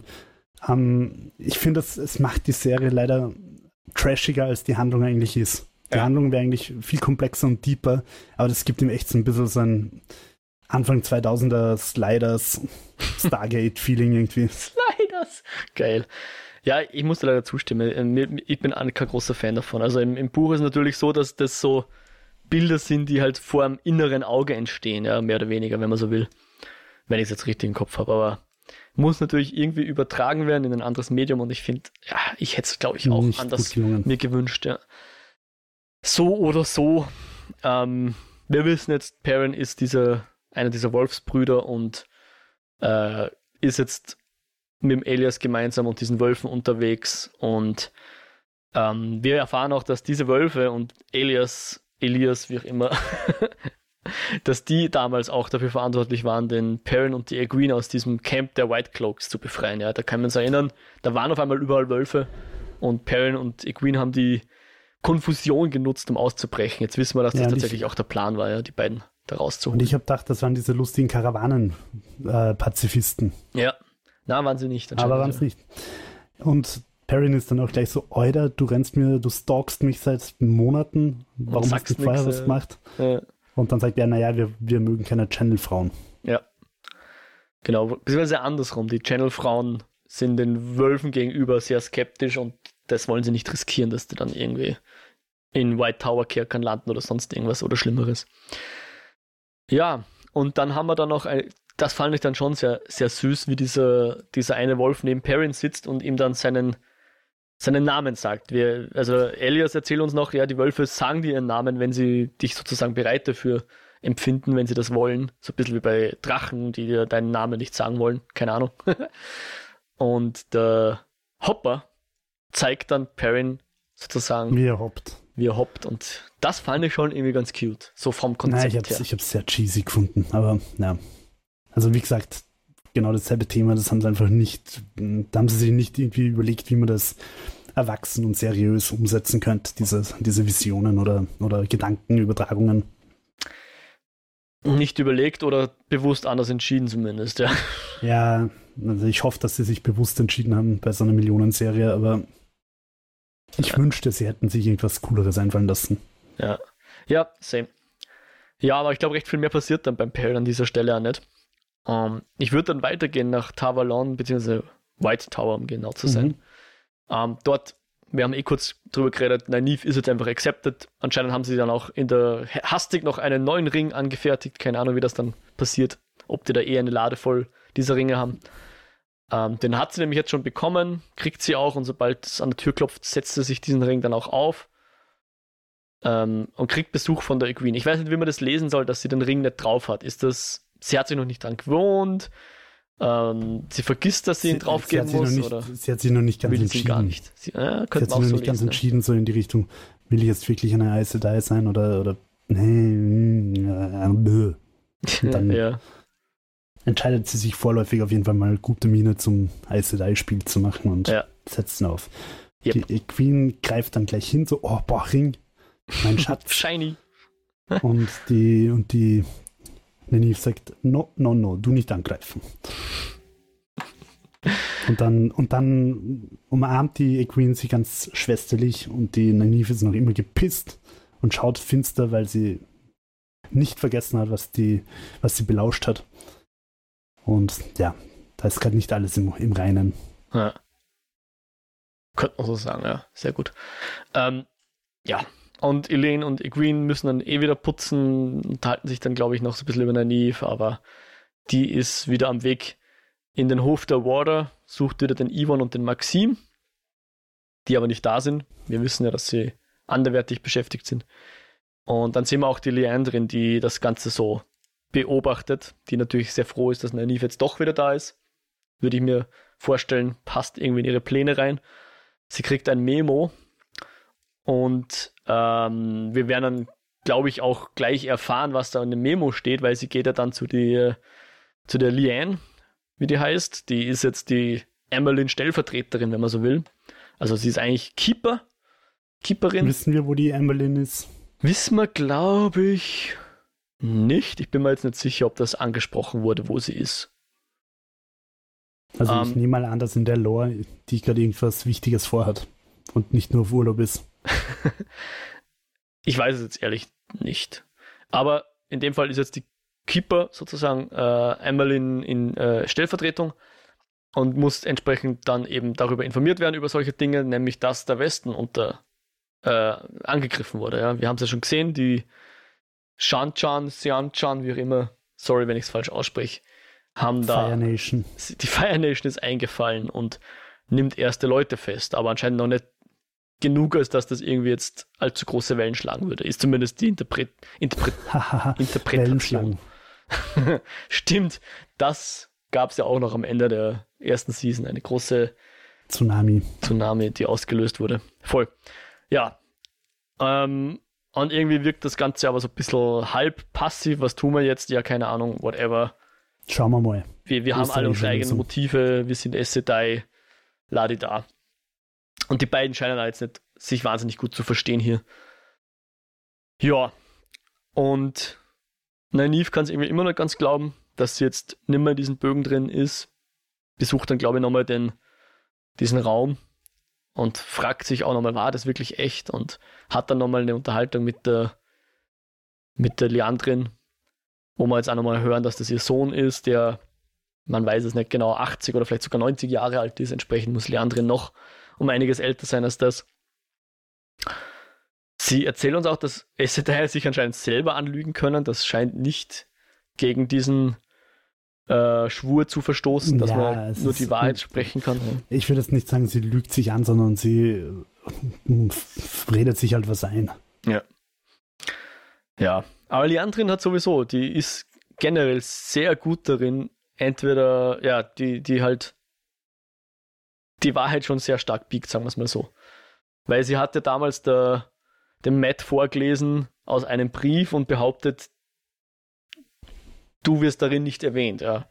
Hat sie den Brief einmal abgeschrieben und dann Matt rauslassen, um die Wahrheit zu sagen zu können. Also sie, sie ist da sehr einfallsreich in dem, wie sie Sachen äh, formuliert, um, um quasi nicht zu lügen mhm. und trotzdem das zu sagen, was sie sagen will. Und sie nutzt Haben auch hier. schon darüber geredet, was passiert, wenn sie lügen? Also sie können einfach Sie können es nicht, ja. Es geht einfach nicht. Ja. Also da passiert nichts, weil es kann nicht passieren. Es ist auch so ein, weiß nicht, wie man es beschreiben kann. Es ist einfach unmöglich, ja. Das ist so, wie, wie man sagt, was passiert, wenn der Jo einfach Flügel sich wachsen lässt und wegfliegt. Ja. Hm. Was nur sehr selten vorkommt, soweit ich das gehört habe. Ja, stimmt. naja. Das ist mir höchstens drei, vier Mal passiert. Aber die Leandrin tut dann so, und ich weiß nicht ganz, ob ich ihr das abkaufen soll oder nicht, erzählt dann dann nie von diesen Gerüchten vom Westen und dass da eine Invasion stattfinden soll und dass ja, da und dass auch, ihre Friends dort sind. Genau, dass da ein Report war, der etwas eigenartig war und das, nur deswegen erzählt sie davon überhaupt, wo anscheinend eben diese scheinarischen Soldaten und ein Ogier und ein tatsächlich sogar ein Schmied aus den Two Rivers, glaube ich, steht drin, äh, gefangen genommen wurden. Also Nynaeve, ja. Also sprich, sie will Nynaeve dorthin schicken. Sie sagt zwar nicht, aber Nynaeve hat vor, dorthin zu gehen, ja. Und erzählt das auch der Egwene, dass die eben in, in Falm sind, der Perrin und der Loyal. Und, und sagt, dass sie jetzt loszieht, um sie zu befreien. Natürlich lasse ich mein Leben im Turm zurück, wenn ich meine Freunde retten muss. Genau. Und hier ist auch wichtig, Sie sagen es eh auch, ähm, die Nynaeve darf jetzt, jetzt ist sie accepted, jetzt darf sie den Turm wieder verlassen. Die Novices dürfen das eigentlich nicht, ja, ohne Erlaubnis. Ja, irgendwer muss halt auch putzen. Genau. Das geht ja nicht, dass, dass dann einfach zu wenig geputzt wird. Aber die Green will trotzdem mitkommen, auch wenn das vielleicht ihre SCDI-Karriere gefährdet. Und äh, ich glaube, sie nehmen dann auch den Geheimgang, den Nynaeve schon kennt, oder? Von der, ja, von der Leandrin. No way out. Genau. Und, Und sie als sie dann im Keller sind, kommt dann auch noch die äh, Elaine dazu. Elaine. Und sagt, mir kann nichts passieren, weil ich bin ein reiches Töchterchen. Ich komme auch mit. Ich weiß nicht, ob sie das so sagt, aber ich fand den Austausch sehr cool, wie sie sich umdrehen, weil Elaine ihnen nachkommt. Und statt dass sie dann sagen, hast du uns verfolgt? Äh, nein, natürlich nicht, sagt sie. Okay, fuck it. Ja, ich habe verfolgt. Jetzt bin ich da, deal with it. Ja. Fand ich irgendwie ganz cool. Und genau, die, ich weiß jetzt nicht, ob Elaine sagt, dass sie mitgehen will, weil dazu kommt es dann gar nicht, weil Leandrin dann auf einmal gegenübersteht. Und irgendwie zwar nicht mit drei Leuten gerechnet hat, aber das scheint jetzt auch nicht so das Wahnsinnsproblem zu sein und sie fetzt die drei dann einfach gegen die Wand. Mit und sie sagt, Macht. sie sagt irgendwie, was sagt sie? Du bist irgendwie, oder ihr seid. Na, die eine. Ich, ich glaube, sie hat nur mit zwei Leuten gerechnet und dann ist auch die Elaine da. Und ich sie sagt irgendwie, also, ah, so du bist mal ein bisschen nervig, aber oh hey, what shall? also ich habe es ich hab's so verstanden, dass sie die Elaine, dadurch, dass die ja Königstöchterchen ist, ja. dass das einfach zu politisch wird, wenn die jetzt auch mitgeht. Also zu viel Komplikationen wenn die stirbt oder was auch immer. Ja. Und dass sie den Force-Push macht, um sie quasi auszunocken und dann halt die anderen zwei mitzunehmen oder mit den anderen zwei abzuhauen. Okay. So hätte ich interpretiert. Äh, schauen wir mal, was dann in der nächsten Folge kommt, falls in der Weil, nächsten also Folge ich, kommt. Ich denke mal, die, die Naive, so wie ich es gelesen habe, hat sie definitiv auf diese Quest geschickt. Mhm. Ob die, ob die, also dass die äh, Egwin mitgeht, ist halt irgendwie logisch als Best Buddy. Ja, Mhm. also ich glaube, dass es einfach gegen die Elaine war, dieser Force-Push. Mhm. Könnte könnt sein, ja. Aber ich glaube, wir wissen nicht wirklich, was jetzt passiert, oder? Sie, Nein, irgendwie, nein, sie nein, liegen dann bewusstlos rum und damit war es das, ja. An der Stelle möchte ich kurz anmerken, ich habe mir danach die Begleit, äh, dieses Bonusteil angeschaut, diese Aha. drei Minuten, die es da pro Folge gibt, ja. und bin major gespoilert worden. Okay. Also, ja, es- ich schaue mir meine, das es eben steht, steht, es steht zwar vorher da, Spoilers ahead, an. aber Okay. bisher waren die Spoiler halt immer nur für die Folge. Das heißt, wenn du die Folge geschaut hast und das dann angeschaut hast, dann hast du mehr oder weniger eine recht coole Zusammenfassung von der Folge nochmal gekriegt, Okay. wo einfach die relevanten Sachen nochmal genannt worden sind. Okay. Aber diesmal haben sie echt richtig übel ge ge gespoilert und ähm, das werde ich jetzt gar nicht erwähnen. Und. Sehr gut. wir können nachher im Off von mir was drüber reden. Aha. Aber das wollte ich mal an alle da draußen schicken. Es kann durchaus sein, dass bei diesen drei bis vier Minuten Bonusmaterial über die Folge hinaus gespoilert wird, wie ich jetzt Gut erfahren zu habe. wissen. Deswegen schaue ich es ehrlich gesagt auch nicht, weil dann komme ich noch mehr durcheinander mit, was wurde jetzt schon alles erwähnt und Ja. was ist Buchwissen und ja. Gut, gut, gut, gut. Ja. Ähm, dann würde ich sagen, gehen wir zur Moraine, die jetzt in Aber was, Cairhien was, was ja? ganz interessant ist, also ich spoilere es jetzt nicht, aber es wird halt gesagt, in dieser Sz- Szene sehen wir XYZ. Mhm. Und ich habe mir gedacht, what? Weil ich habe es in der Szene halt nicht gesehen. Als, als Nicht-Buchkenner habe ich es in der Szene absolut nicht gesehen. Aber laut dem Bonusmaterial hätte ich da jetzt schon eine große Erkenntnis haben müssen. Okay, dann ist, dann ist also die Frage, ob das überhaupt ein Spoiler ist, wenn es eigentlich die Serie schon gesagt hat.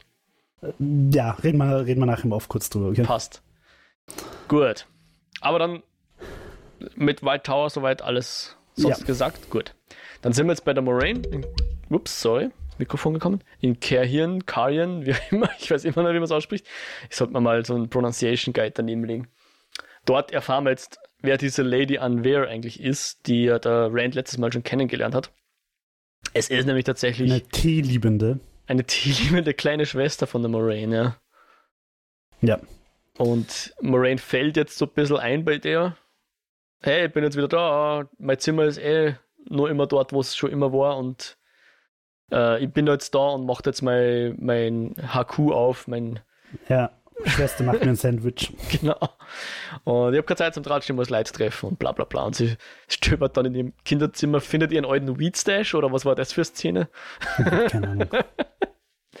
Und ein, ein sehr nettes Porträt mit ihrer Schwester, wo sie offensichtlich noch deutlich jünger ist, als sie es jetzt ist, ja. Und die ältere, äh, die kleinere Schwester ist natürlich gealtert, wohingegen die Moraine nicht oder nur sehr wenig gealtert ist, ja. Und sie besucht dann den Rand, der ist natürlich nimmer da und äh, redet mit dem Logain.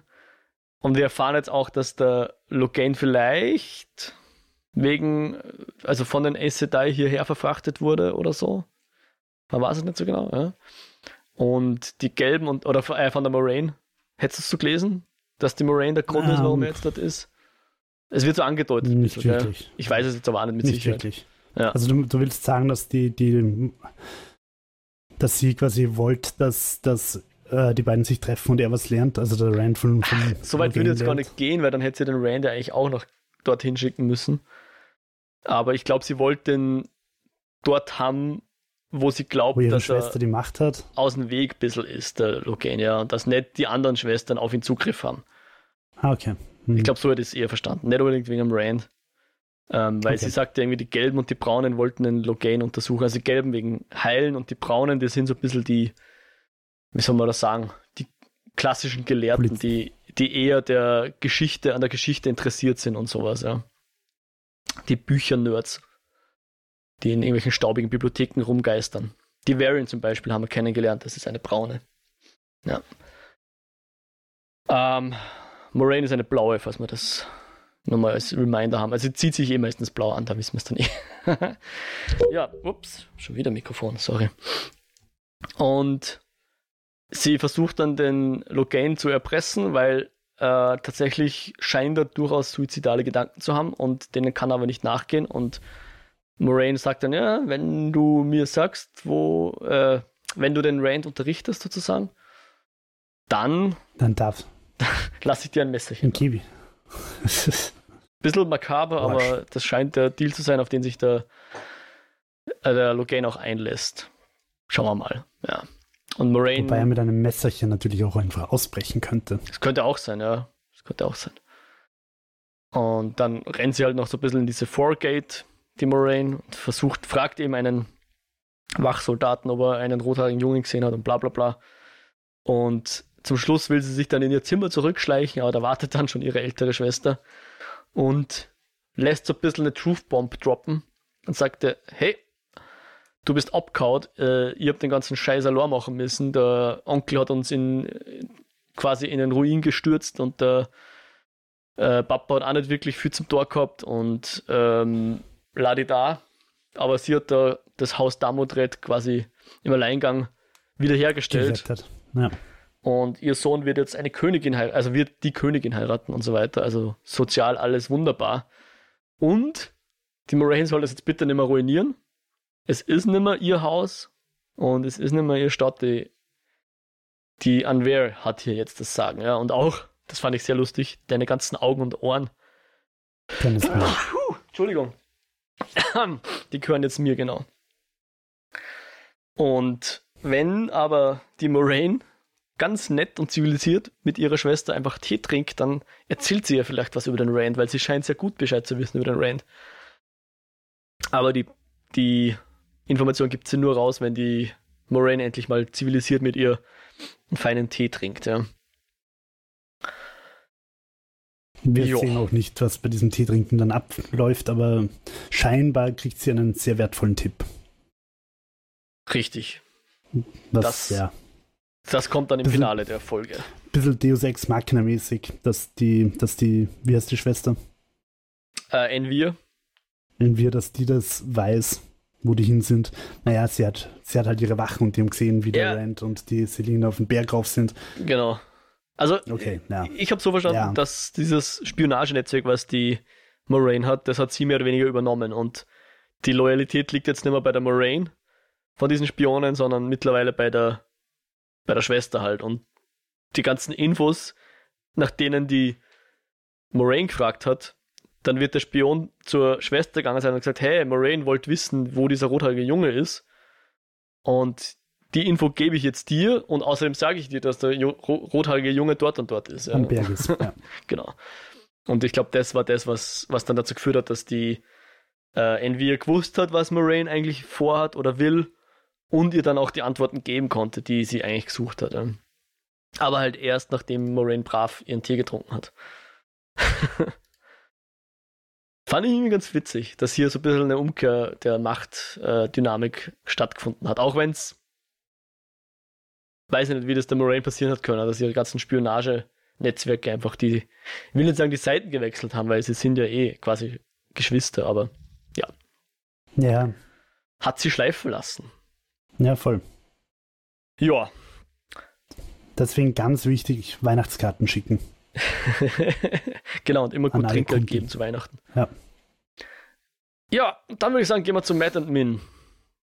Die sind halt Ja, was on the road again. Sorry, Ja, okay. sag noch was? Äh, Willst du noch ja, was? schon.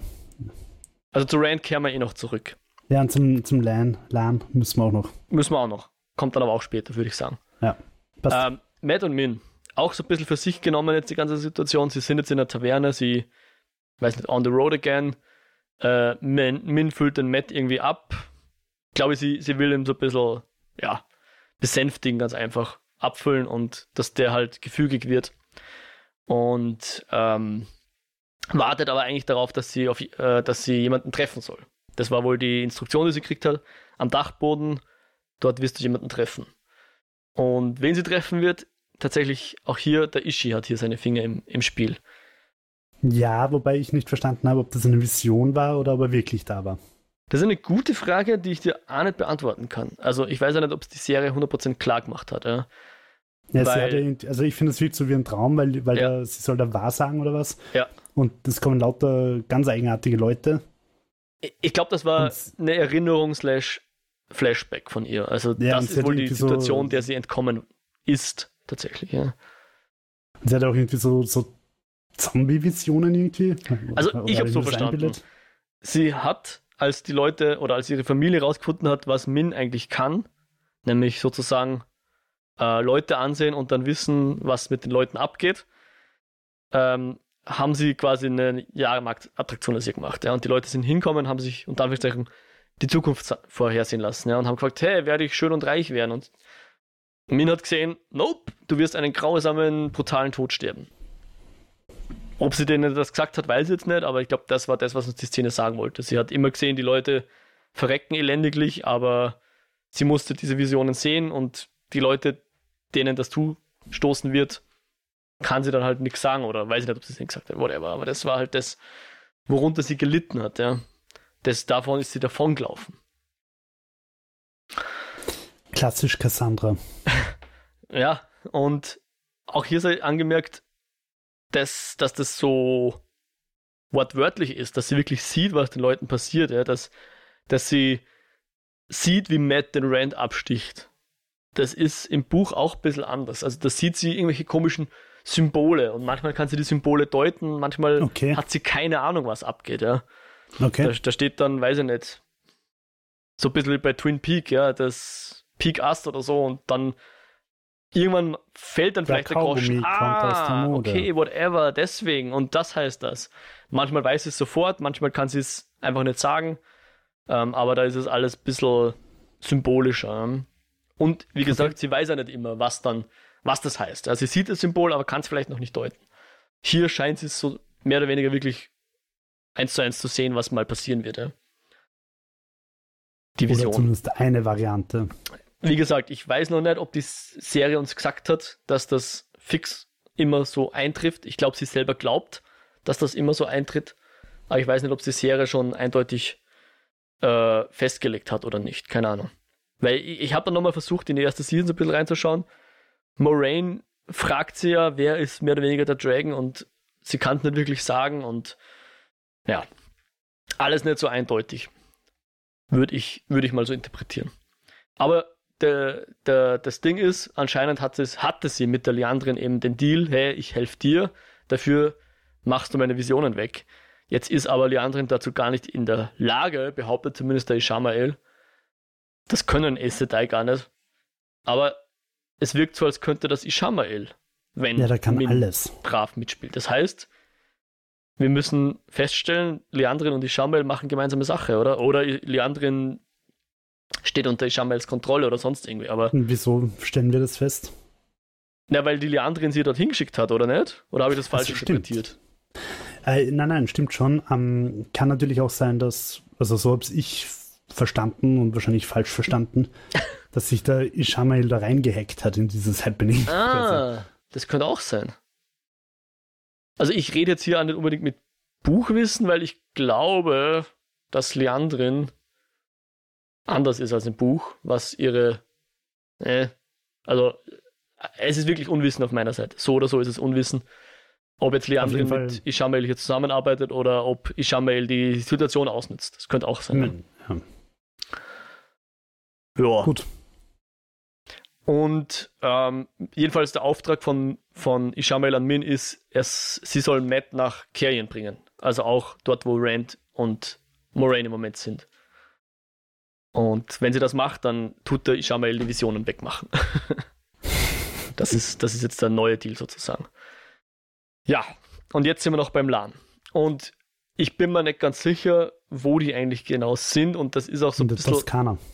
ja, das ist auch so ein bisschen das Ding, wo ich bei der Serie nicht genau weiß, was ich davon halten soll. Also wir wissen, dass sechs Monate mindestens vergangen sind seit der letzten Season und da kann man natürlich schon viel Weg zurücklegen, aber wir wissen, dass auch laut Nynaeve oder Egwene, ich weiß nicht mehr, oder was Elaine, Falme am anderen Ende der Welt ist, wie sie sagt, glaube ich, ja. Und dort sind jetzt Perrin und Co. Also die sind sehr weit auseinander. Ähm, ich habe keine Ahnung, wo Lan und Elena und die Warder gerade sind. Wie weit die von Carrion weg sind. Und Tavalon Carrion ist jetzt nicht so wahnsinnig weit weg voneinander. Ja, also, aber im Buch ist es jedenfalls so, dass diese ganzen Wege, die bewältigt werden müssen, eigentlich die Handlung sind. Ja. Da passiert sehr viel am Weg von A nach B und nicht in A. Also du meinst das Dialoge und so weiter? Ja, generell alles mögliche, Handlungen, Dialoge, Leute kennenlernen, also wir als Lesende lernen die Leute kennen. Da sind sie nicht so viel, also sie sind schon auch in, äh, natürlich an, an, an den Orten dann, aber oft ja. ist einfach der Weg das Ziel. Ja? Und da wissen wir halt dann, ja, die sind jetzt wochenlang unterwegs von A nach B und da passiert das und das. Ja. Ähm, mal schauen, wie das noch weitergeht. Und ich weiß ja jetzt nicht genau, wo Lan jedenfalls ist, auf das wollte ich eigentlich raus. Ähm, ja, also ja. rein von der Optik her ist es einfach ganz klar abgetrennt zu allen anderen Schauplätzen, ja. die wir gerade haben. Also sprich irgendwo anders. Yep, yep, yep, yep. Ja, und. Aber ist er nicht noch immer dort, wo Moraine war? Ich. Also wo er sie verlassen hat? Ich glaube schon, oder? Na, ich glaube nicht, weil das war ja die Varin und ihre Schwester und jetzt sind wir bei Alana und ihrer Familie, Fragezeichen. Okay. Ich glaube nicht, dass das derselbe Ort ist, aber ich bin mir auch nicht tausend sicher. Vielleicht das, hast du da recht. haben wir jetzt wieder das Problem, oder ich habe das Problem, dass für mich die Ace Sedai da gerade zu schwer auseinanderzuhalten sind. Also ich hätte jetzt nicht sagen können, dass das gerade ganz andere sind. Okay. Weil es mir einfach ein bisschen zu irrelevant sind. Na, die Alana, die, die kommt schon öfter vor. Ja. Das ist die, wo, ja, ja. wo Queen immer ins Zimmer reingeht, während sie gerade da mit ihren beiden Waters am Rumtollen ist und so weiter, ja. Die kennen wir, also eine grüne.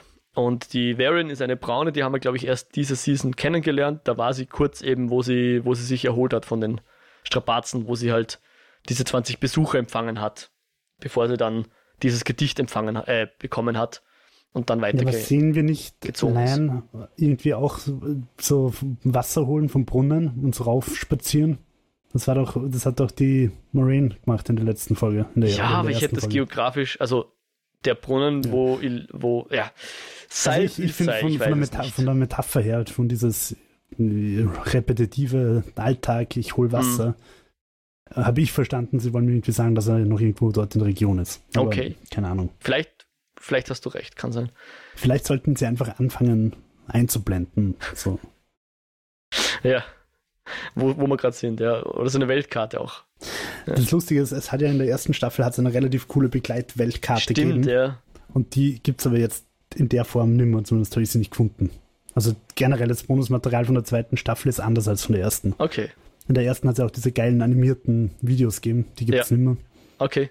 Die, das waren aber mehr so Lore-Videos, glaube ich, gell? nicht wirklich. Genau, das waren so Lore-Videos, mhm. die, die einfach wirklich in so einem coolen Animationsstil, also so recht rough, einfach ein bisschen die alte Welt gesketcht haben und so weiter. Und auch mhm. die, die, die verschiedenen, wie heißen es, Ashras, die, die Farben so, von den Aes Sedai. Äh, Ajas. Ajas, ja. Mhm.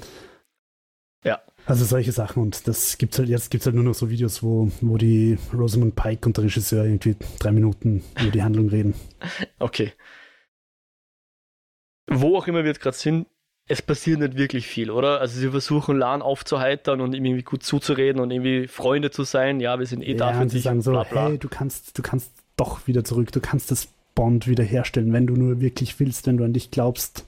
Lies mal genau. The Secret. Und jeder Denk versucht ihm fest. so die eigene Philosophie irgendwie näher zu bringen, bla bla bla. Aber es ist wirklich sehr viel Füllwerk. Ich verstehe nicht ganz, warum wir so viel Zeit dort verbringen.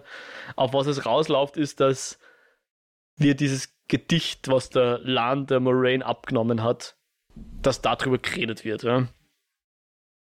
Weil nämlich Elena sich mit ihren Worten drüber. Oder? Entschuldigung? Sag wird drüber geredet oder flattern ja. sie es einfach nur? Also der Lan hat es der Moraine gefladert und die. Ja. Irgendwer fladert zusammen dem Lan, glaube ich. Ich weiß nicht mehr ganz genau, wie das passiert, aber Maxim und Alana lesen dann das, Gesicht, das Gedicht und sie berät, also die Alana berät sich dann mit ihren Wardern, was eigentlich zu tun ist. Weil sie reden darüber, dass die Lanfir, eine Forsaken, eine Verlorene, deren Siegel ist gebrochen. Hier wird's, also das ist das Gedicht, der Inhalt des Gedichtes, ja. Und die Daughter of the Night wandelt wieder auf Erden, mehr oder weniger, ist, glaube ich, so die, die Aussage. Und, und das ist halt jetzt lustig, wo wir jetzt zu unserem Finale mehr oder weniger kommen. Äh, Cold Open haben wir schon besprochen, das würde jetzt genau hier reinfallen, ja. Die Daughter of the Night, die wieder wandelt und so weiter, das Siegel ist gebrochen. Sie sucht sich einen Liebhaber, sagt das Gedicht. Und der soll ihr dienen, dann soll er sterben und dann soll er noch mehr dienen. Das ist das Gedicht. Und da schneiden wir jetzt am Rand. und ich weiß nicht mehr genau, in welcher Situation der Rand in dem Moment ist. Lass mich kurz schauen. Ähm, sie sind da oben auf der Bergspitze. Ja, genau, sie sind dann auf dieser Bergspitze. Und, Aber und so ganz dort sind wir aufgreift, noch nicht, ja. Weil was passiert eigentlich mit dem Rand in dieser Folge? Ähm, Rand glaubt, er, äh, oder Celine, unter Anführungszeichen, glaubt, sie war schuld an dem Brand, ja. Sie sagt, oder zu dem Zeitpunkt vielleicht weiß es wirklich nicht, dass äh, Rand channeln kann, also sie glaubt, sie hat irgendwie Aber eine sie Kerze haben doch vergessen. diese, diese Sexszene gehabt. Ja, eh, aber das war ja, glaube ich, nur ein Traum, oder? Ein, ein feuchter, pubertärer. Ja, weiß ich nicht, ein, ein Machttraum, ja. Jedenfalls er, Ja. erzählt sie von dieser Hütte in den Bergen, die sie hat, ja. wo sie Ähm, mit ihrem ehemaligen Liebhaber immer hingegangen Genau, ist und genau. dann sagt und dann sagt sie noch irgendwie so, haha, du bist so jung, du hast ja gar keine Geschichte. Ja. Und er sagt, haha, wenn du wüsstest, ich bin der Dragon, aber das sage ich dir nicht. Mhm. ja, also zuerst will er gar nicht hin, zuerst will er lieber mit dem Logain reden, aber irgendwie scheint er sich dann doch überreden zu lassen und dann sind sie halt dann auf dieser Hütte und dann reden sie immer Ladida, was du eh schon erwähnt hast. Aus ihrem Grund schlafen sie nicht in der Hütte, sondern neben der Hütte beim Lagerfeuer. Vielleicht sind sie ein, Yes. eingeschlafen, keine Ahnung, wie auch immer. Ich war mir ehrlicherweise einfach nicht sicher, ob die Hütte wirklich ihr gehört. Ja, es wirkt ein bisschen so, es ist So. so, ja, wir können jetzt noch nicht in die Hütte, äh, aber Sie mir. fertig. Ja. Morgen um 14 Uhr. ist es. vielleicht, ist es, ein- vielleicht tut sie Airbnb und da ist gerade, keine Ahnung. Hm. Naja, jedenfalls, als sie dann an diesem Lagerfeuer noch rum äh, taucht auf einmal ein Fade auf, ja. Und, und der Rand lenkt dann die Macht und besiegt diesen Fade mit seiner Macht. Und Hat sie den Fate beschworen? ich weiß Kann es sie nicht. das? Ich weiß es nicht. Kann sie wahrscheinlich schon oder als Forsaken. Ich bin mir nicht sicher, was ihre Befugnisse sind und ob das ihr Fade war oder ob das. Ich, ich kann es wirklich nicht Fall- sagen. Ich weiß es nicht. Auf jeden Fall äh, nötigt die Situation den Rand, sich zu offenbaren als Channeler. Genau, und sie steht auch so hinter ihm, weil er steht sich natürlich, Gentleman, der er ist, ähm, vor sie und beschützt sie. Ja. Also ich sage das jetzt mit einigermaßen Sarkasmus. Ähm, und sie, ich bin mir nicht sicher, sie schaut ihn so an, als könnte sie sehen, was er tut, weil sie wirkt, sie wirkt, sie wirkt zuerst schon erstaunt und dann legt er erst los. Ich weiß es nicht, vielleicht habe ich da auch was interpretiert, was nicht da war. Aber so oder so verheizt er dann diesen Fade ziemlich ordentlich mit Feuer oder was das ist. Und Hm. ja, Celine, wie du sagst, äh, das offenbart dann, was er ist für Celine. Ja. Sie zählt dann eins und eins zusammen, sagt dann, äh, what, du hast meine Bude abgefackelt und keine Ahnung was. Und der Rand will dann abhauen und sagt halt, ja, die Männer werden halt immer Ich- wahnsinnig und bringen dann als erstes das um, was sie lieben, weil das halt meistens das ist, was in der Nähe ist. Ja. Und ich liebe dich.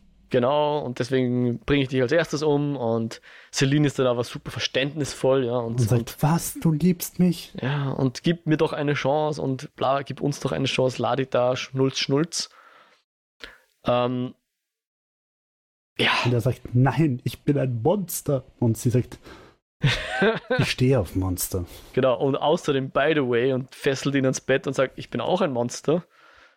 Dann, Und tut sie was? Ur, ja, sie macht den urgeilen, transdimensionalen Phasenverschiebungsex mit ihm.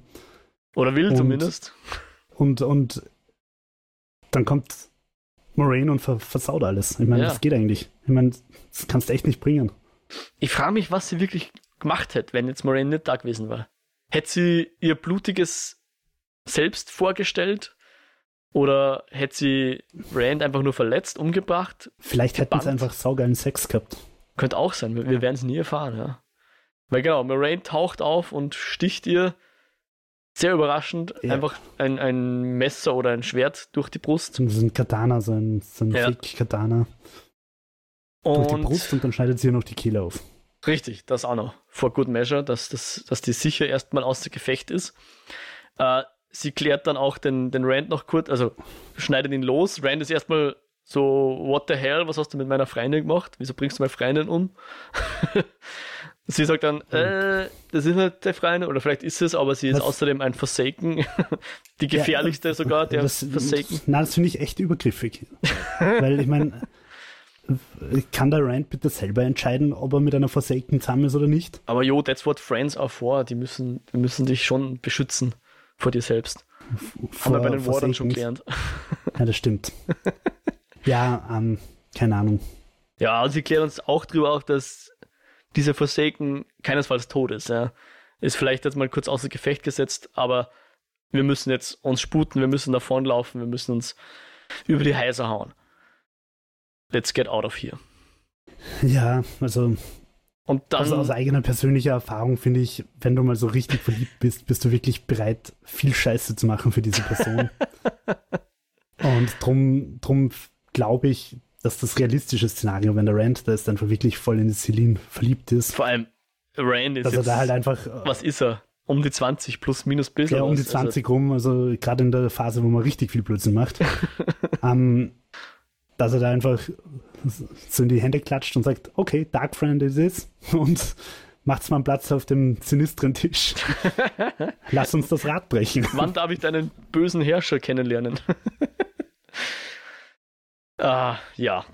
Und, Und, ich finde, ich finde, ich finde es, also schon, ist ganz, also ich meine das ernst. Es ist irgendwie, finde ich, schon legitim. Ich finde, dass er über sein Schicksal schon irgendwie selber entscheiden sollen dürfte. Und von mir aus geht es dann die restlichen 15 Bücher drum, dass er so Warcraft 3-mäßig der neue Superbösewicht ist oder so. Aber ich finde schon, dass die Moraine ihm da ein bisschen Entscheidungsspielraum geben sollte. wir wissen jetzt auch noch nicht so genau, wie jetzt darauf wirklich reagieren wird. Also er kommt erstmal mit, aber wir sehen sie noch davonlaufen und dann sehen wir noch, dass Lanfir Obvious eh schon wieder blinzelt. Ja. Und ist da was mit ihren Augen aufgefallen? Ah, nein. Das sind so komische schwarze Flecken drin, die, die da drin ist rumgeistern. aufgefallen. Ja. Aber, also ich muss sagen, das Finale hat mir, also das Mid-Season-Finale, was es ja jetzt war, hat mir richtig taugt und die Cool. letzten zehn Minuten haben mich extrem geflasht und ich war einfach so, was? Celine ist eine Forsaken? Bist du deppert? Damit hätte ich ja überhaupt nicht gerechnet, vor allem, weil sie es ja clevererweise auch eingeführt haben, bevor dieses Cold Open war. Mhm. Also, ähm, schon schön. Und, Ich fand's auch cool, ähm, ja. Und wie Ich gesagt, ich, cool. ich habe ein bisschen einen Crash auf sie, also ich bin voll Team Celine. Möge das Böse gewinnen. Ja, das, das ist auch, glaube ich, durchaus so beabsichtigt. Also es wird im Buch halt als extrem schön beschrieben und weiß ich nicht. Ähm, äh, also so, dass sie, dass das, dass Randy verfallen, verfällt, vielleicht auch aus rein oberflächlichen Gründen äh, plausibel wäre. nicht nur, weil sie so eine, so eine tiefe Persönlichkeit hat, so eine Genau. vielschichtige. und sein gutes Zimmer, wo er nächtigen kann. Ja. Äh, Ja, ja.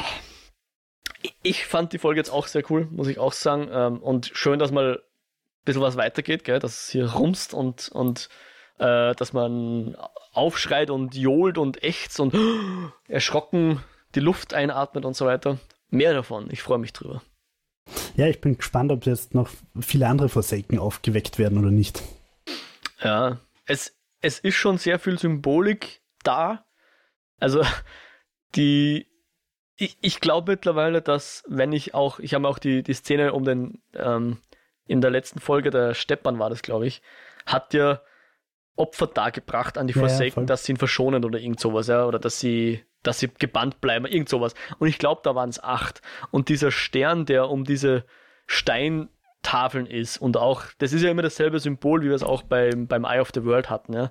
Das hat acht, dieser Stern hat acht Spitzen. Also ich glaube, dass es acht Forsaken sein werden. Okay. Was weniger als ein Buch, aber schauen wir mal. Da werden sie einfach ein paar zusammenfassen oder weglassen und ja, Ja, wenn die alle so zauberhaft sind wie die Daughter of Night, alle aufwecken, geht schon. Und mal schauen, mal schauen, was da noch passieren wird, ja. Gibt es denn sonst noch was, was du heute noch besprechen willst, lieber Jo? Ja, ich greife jetzt doch nochmal die kurze 3-Minuten-Szene vom Regisseur auf, ähm, weil der Spoiler doch kein Spoiler war, wie ich jetzt in unserem Gespräch festgestellt habe. Er bestätigt in dem, also in diesen drei Minuten, dass die Lorraine, heißt sie Lorraine? Ich bin gerade Die anderen? Leandrin. Ja. Dass die Leandrin, dass die Leandrin äh, und der Ishamael zusammenarbeiten. Okay. Äh, ich habe es in dieser Szene mit dem Push nicht verstanden, aber du hast natürlich recht, nachdem sie die Min und ihn und den Matt da in dieses Inn schicken und sagen, ihr sollt den Dachboden mieten und dann der Ishamael auftaucht, ist es schon relativ obvious, dass die zusammenarbeiten. Und Ja. Das könnte man natürlich weiter schlussfolgern, ob nicht die, ob sie nicht die die äh, Aes Sedai in der sinistren Runde war. Die man, man hat ja nur den Ring gesehen, die Ringhand. Und wir wissen, dass in dieser sinistren Runde eine Aes Sedai sitzt. Könnte man natürlich schlussfolgern, ob das nicht sie sein könnte. Viel Konjunktiv dabei, aber natürlich. Das, also das, ist, das, sagt jetzt nicht der Regisseur, das ist jetzt meine Schlussfolgerung. sehr gut, sehr gut. Schauen wir mal, ob wir es noch erfahren oder wann wir es erfahren, ja. Ja, ich bin, also was ich ganz witzig gefunden habe, ich finde irgendwie, dass, sie, dass sich diese ersten vier Folgen, und wir sind jetzt bitte in der Hälfte der zweiten Staffel, ja. trotzdem irgendwie gerade so anfühlen wie der Anfang. Also ich finde, es fühlt sich so an, als wäre die Staffel gerade irgendwie ja. angelaufen. Dabei ist sie schon wieder fast aus. Das finde ich fast ein bisschen bedauerlich. Naja, fast aus. Wir haben jetzt genau die Hälfte hinter uns. Also genau nochmal so viel noch vor uns. Aber halt jetzt aufgeteilt auf vier Wochen.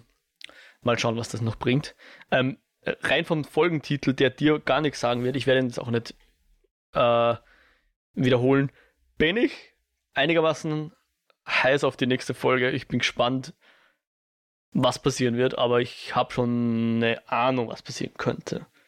Hm. Bin gespannt. Ich bin auch gespannt, wie sie es lösen, dass die Spielsteine dort sind, wo sie sein müssen, weil noch sind sie es nicht. Und ja, mal schauen. Heißt die nächste Folge zufällig Hot Shit Might Happen?